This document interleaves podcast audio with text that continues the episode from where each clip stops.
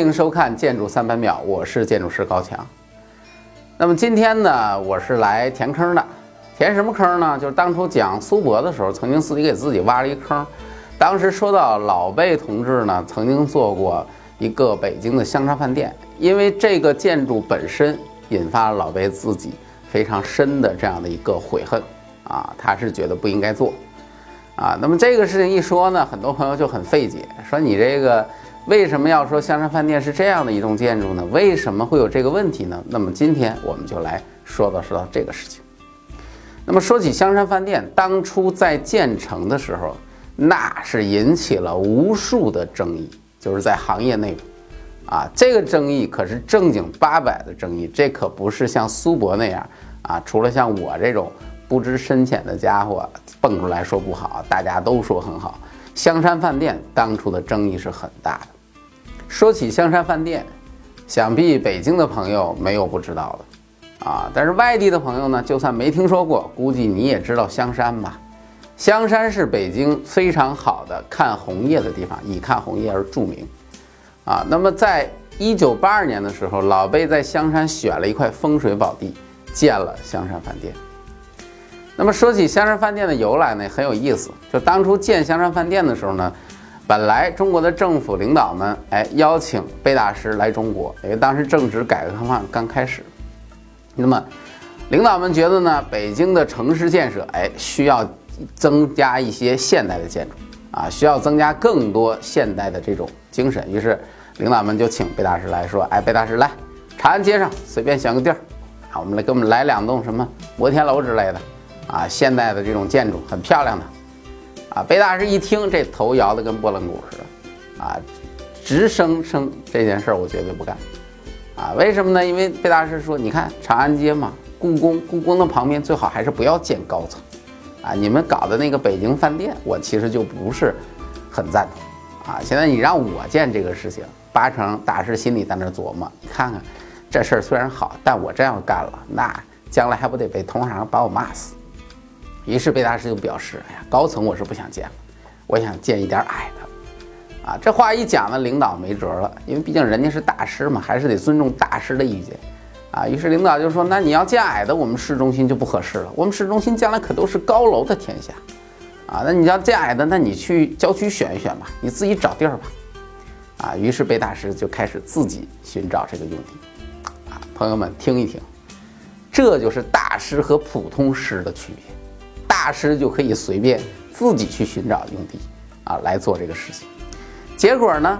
老贝同志在一场雪后的这样的一个状态之下，来到了香山，也不知道他是被这种优美的香山雪景所吸引，还是被这个香山本身的景色所陶醉。总之呢，老贝决定在香山兴建他的香山饭店。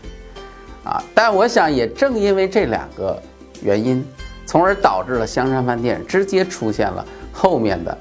两大争议，一个是白，还有一个就是圆。首先是白的问题，香山饭店那是超级白，啊，远远一看跟大白一样，相当的白。那为什么要做成这个白呢？啊，当然实际上香山饭店本身是三种颜色啊，叫做白、灰、黄褐色，白色占据主导。所以这个白色呢，当然源于老贝对于中国传统民居的考察，因为我们都知道老贝他本身是江南人士，啊，苏州这边啊，苏州园林那是人家的后花园，所以呢，老贝对这种江南民居的这种白墙非常的沉迷，啊，那么他就认为要在香山这儿做成这种以白色调为主的建筑，可以体现我们的这个传统文化。可是有一件事情他忽略了，是什么呢？那就是北京城的主色调其实是灰色的。北京城的这个民居啊，我们去看这四合院的民居，那都是灰的。为什么是灰的呢？原因有两个原因。一个原因呢，是因为北京的气候特征，包括北京的环境，整体上来说，它比较适合这种灰色调的东西，灰尘大。现在更不用说了，这雾霾天更厉害。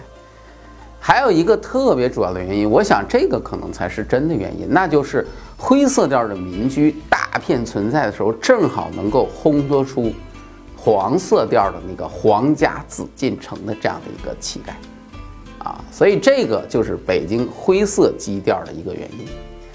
那么老魏呢，实际上是怀有了一些侥幸心理啊，他当然也不是不知道这一点，但是他是觉得，哎，香山嘛，郊区啊，空气环境都非常的舒适，都非常的优美，而且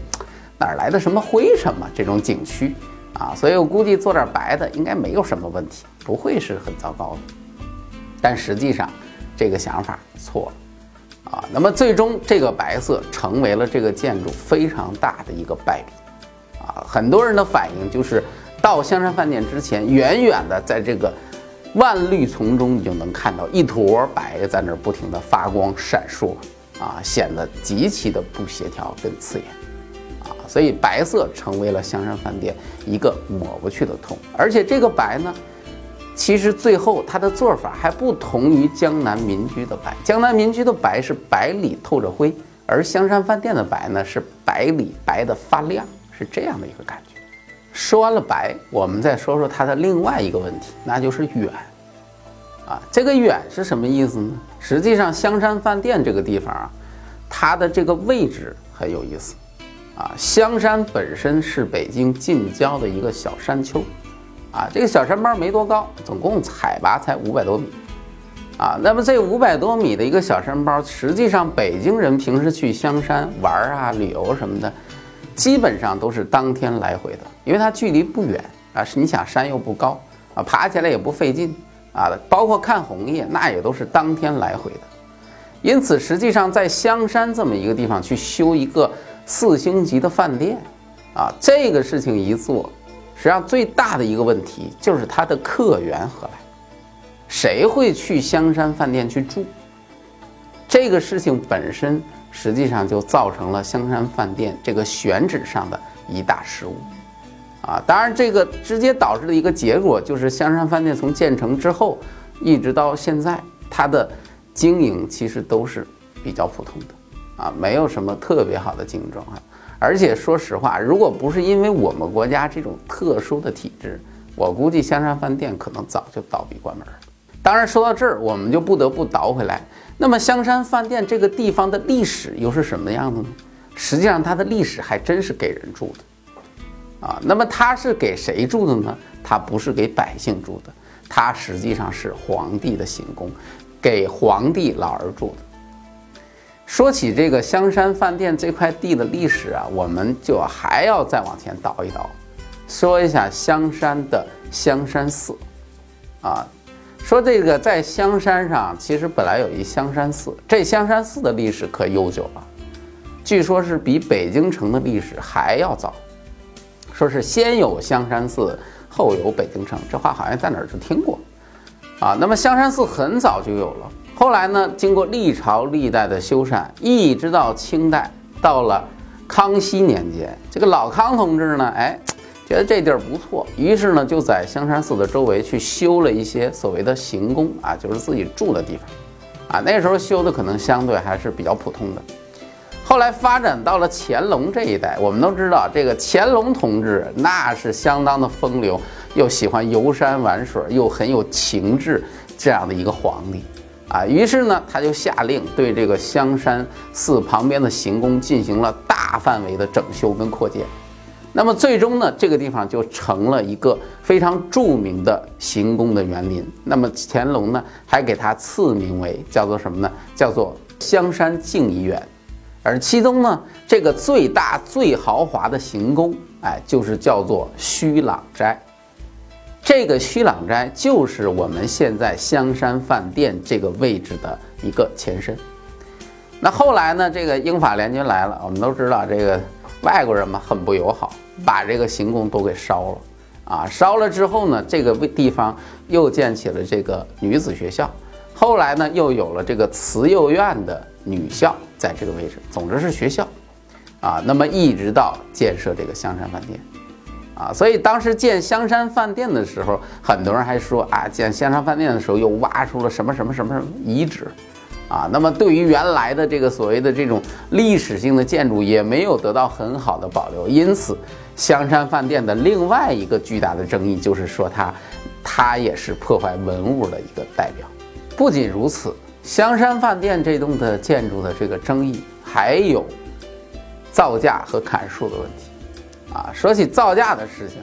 我们呢就不得不说老辈对于建筑材料这种要求的这种严苛跟痴迷的这个程度，结果导致呢，当时说的最凶的一点，无非也就是造香山饭店的时候，很多的石材是从云南的石林不远千里运到北京来做的，啊，包括那里面的什么地面上那些鹅卵石啊，据说一个鹅卵石在当时钉一个鸡蛋的价钱。也都是从外地运过来，啊，那么其实这些事情呢，怎么说呢？我觉得放在老辈身上并不稀奇，啊，因为我们想想当初说卢浮宫的时候，原来讲卢浮宫，我们就知道卢浮宫的那个玻璃，当时老辈没有把法国人给搞疯了，啊，这个要求是相当严格的。但是在当年建香山饭店的时候，那个时候说白了，国家还穷嘛，没钱嘛，刚刚改革开放。所以这些个花费就被很多人认为是非常不应该的，啊，是大家争议的一个焦点，啊，但其实要我说说香山饭店费钱的这个事情，我们其实想一个事情，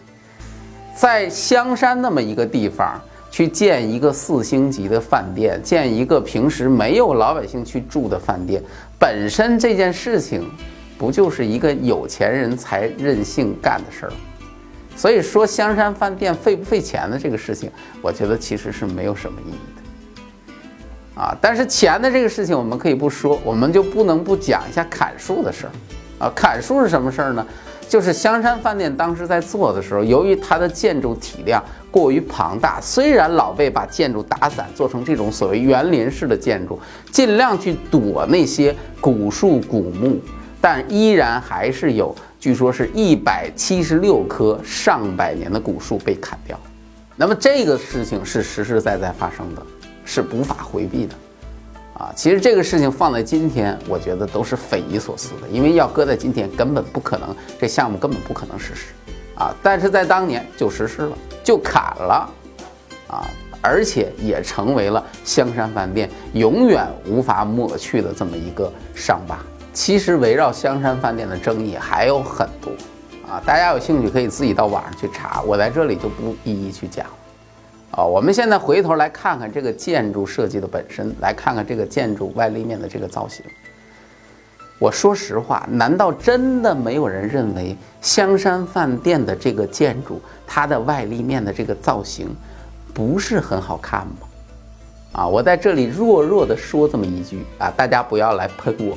啊！但是我真心觉得香山饭店并不好看。为什么这么说呢？首先一个，我觉得香山饭店它的体量过大，楼造的太高了。我觉得这是它失败的一个特别主要的一个原因。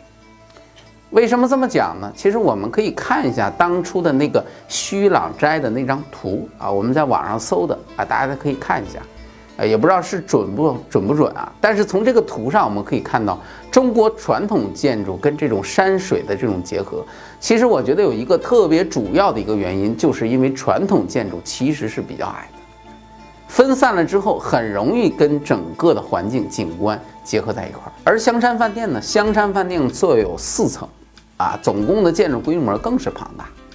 这样的一个大规模的一个建筑体量。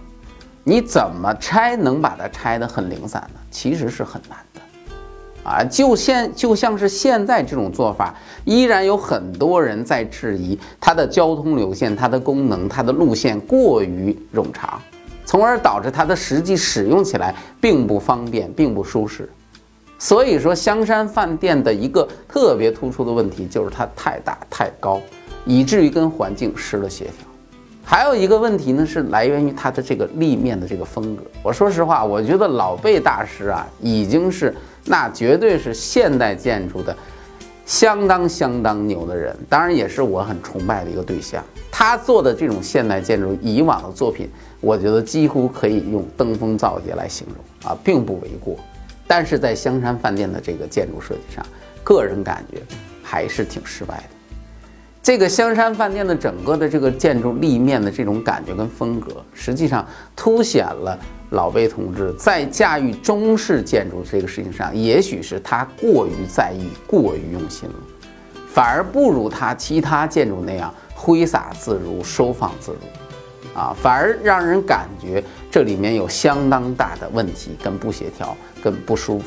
啊，所以这是香山饭店给我的一个突出的感觉。甚至于之前还有网友跟我说，香山饭店不是体现了藏式民居的藏式建筑的这样的一个立面风格特征吗？